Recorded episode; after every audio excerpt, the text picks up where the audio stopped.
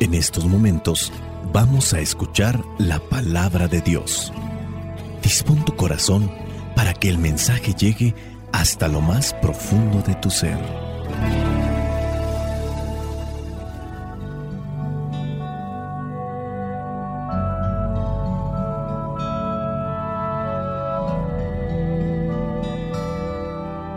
El Evangelio que la iglesia nos presenta para el día de hoy corresponde a Marcos, capítulo 3, versículos del 1 al 6. Dice así, Jesús entró otra vez en la sinagoga y había en ella un hombre que tenía una mano tullida.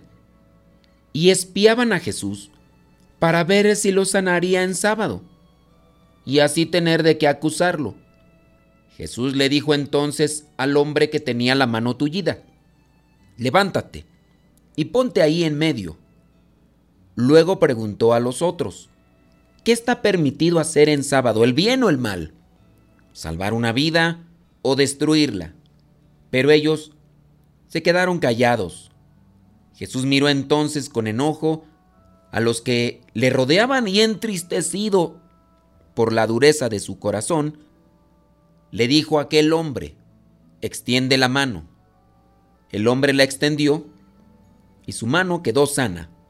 Pero en cuanto los fariseos salieron, comenzaron a hacer planes con los del partido de Herodes para matar a Jesús.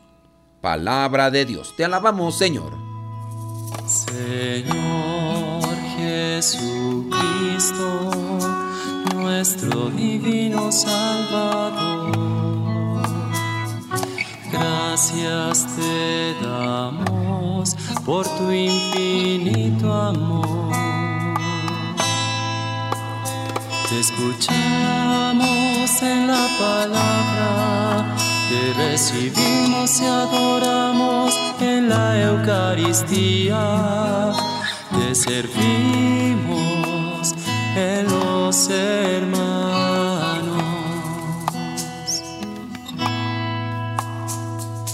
que seamos misioneros como lo quieres tú,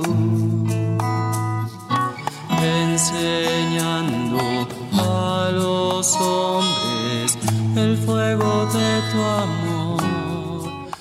Para la reflexión del Evangelio del día de hoy, presento como primer punto la indiferencia Siempre hay alguna persona que está necesitada de nuestra ayuda. A veces miramos a estas personas y a veces les ayudamos. La mayoría de las veces somos indiferentes. Nos enfocamos más en nosotros mismos. En eso somos egoístas. Podemos ayudar a los demás sin perjudicarnos nosotros. Podemos dar un poco de felicidad a otros y al mismo tiempo nos la damos nosotros porque el principio bíblico dice hay más alegría en dar que en recibir. El Evangelio de hoy comienza diciendo que Jesús entró en la sinagoga y ahí estaba un hombre con la mano tullida. Jesús se fijó en el necesitado, pero también están allí otras personas que no necesariamente se fijan en el necesitado, sino en el que odian, en aquel que tienen un resentimiento y así somos muchas veces. Estos fariseos, maestros de la ley, estaban mirando más fijamente a Jesús para ver si iba a sanar aquel necesitado. Querían juntar más cosas. La intención no era buena, era maligna, es dañina. Muchas veces somos esos pepenadores de basura. Alguien se nos ha metido entre ceja y ceja y no con buenos ojos. Son muchas veces personas que nos repatean en el estómago, nos caen mal, nos fastidian, o como dicen allá en mi rancho, nos caen gordos. Miramos cómo caminan, cómo comen, cómo hablan, cómo visten, cómo se sientan, lo que hacen o lo que no hacen. Viene a ser un principio para envenenarnos más, porque al final de cuentas eso es lo que hacemos. No sé si les ha tocado, de repente tenemos una enemistad con cierta persona. Estamos estables emocionalmente hasta que le vemos a esa persona. Se nos cruza en el camino, nos la encontramos en una reunión, en una fiesta, y lo que parecía ser dicha o alegría se transforma en todo lo contrario. Teníamos planes de disfrutar la comida a la que nos habían invitado o teníamos también ese proyecto de participar de la Santa Misa, pero se nos ha cruzado aquella persona con la que tenemos pleito casado. Mientras más le vemos, más se enciende el enojo, el rechazo, el reproche. Mientras más escuchamos su nombre o más escuchamos de esa persona, pareciera ser que le estamos dando de palos a un nido de avispas. Descartamos todo de esa persona. No hay nada positivo, no hay nada dulce, no hay nada de color, todo tiende a ser gris, odioso, reprobable y detestable.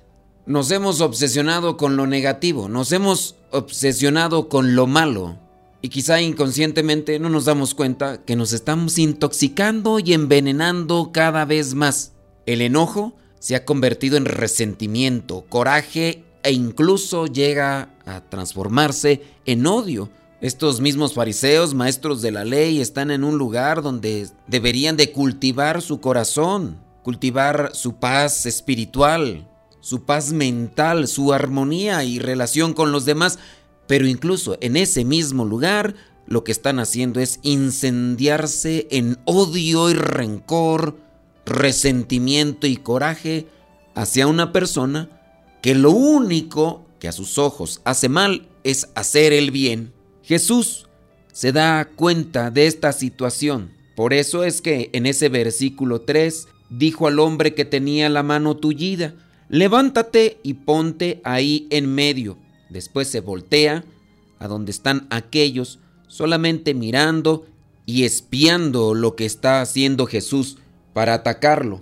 Entonces aquí podemos presentar otro punto de reflexión. Soy de los que está más enfocado a las necesidades de los demás o soy de los que se enfoca hacia una persona no porque esté necesitada, sino porque estoy buscando elementos y cosas para atacarle, para acusarle o perjudicarle más su vida. En la vida podemos avanzar, podemos retroceder, podemos incluso volcarnos. Todo esto se puede dar en un sentido moral, también en un sentido espiritual o de una forma integral. No se puede avanzar pues en la vida cuando hemos tenido un tropiezo, pero seguimos avanzando y al mismo tiempo mirando hacia atrás donde tuvimos el tropiezo. Es lógico que si seguimos avanzando en la vida y nos estamos todavía enfocando a lo que nos pasó, como en el caso de una persona que puede subirse a su automóvil tiene un accidente, pero logra subirse nuevamente al automóvil, pero mirando hacia atrás,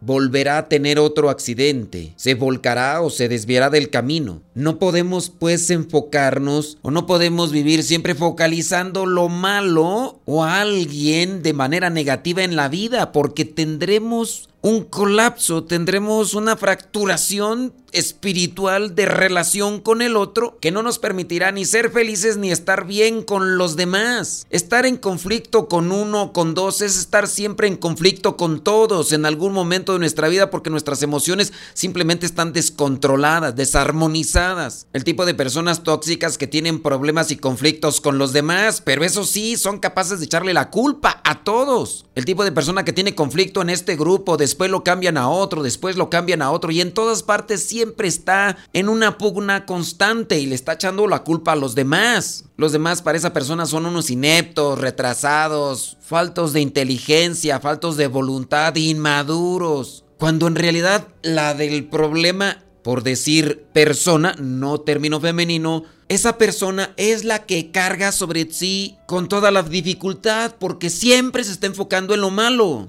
No se puede avanzar en la vida, no se puede progresar y mucho menos se podrá madurar cuando tenemos ese tipo de visión, ese tipo de filosofía o ese tipo de perspectiva para seguir caminando en este mundo. Siempre vas a tener conflictos, te cambien de un país a otro, te cambien de un grupo a otro, sea de trabajo, sea de escuela e incluso en la propia familia. Y así tenemos gente conocida que simplemente no encaja en ningún lugar y a veces solamente hay que darle por su lado y que cuando empieza con dimes y diretes hay que ignorarle, porque lo único que quiere es estar en constante conflicto. Los fariseos son ese tipo de persona. Jesús les está preguntando, ¿qué está permitido hacer en sábado, el bien o el mal? ¿Salvar una vida o destruirla? Los fariseos, los maestros de la ley, buenos para criticar a Jesús, pero no son buenos para dar una respuesta ante las necesidades que se encuentran en ese lugar. Tú y yo podríamos ser de ese tipo de fariseos o maestros de la ley que solamente nos dedicamos a criticar destructivamente, pero no somos capaces de aportar una respuesta constructiva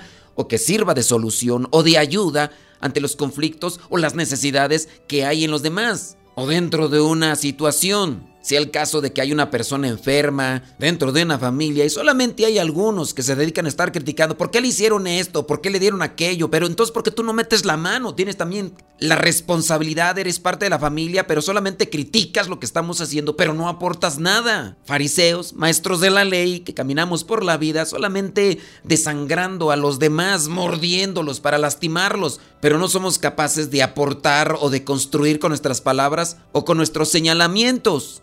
¿Qué está permitido hacer en sábado? ¿El bien o el mal? ¿Salvar una vida o destruirla?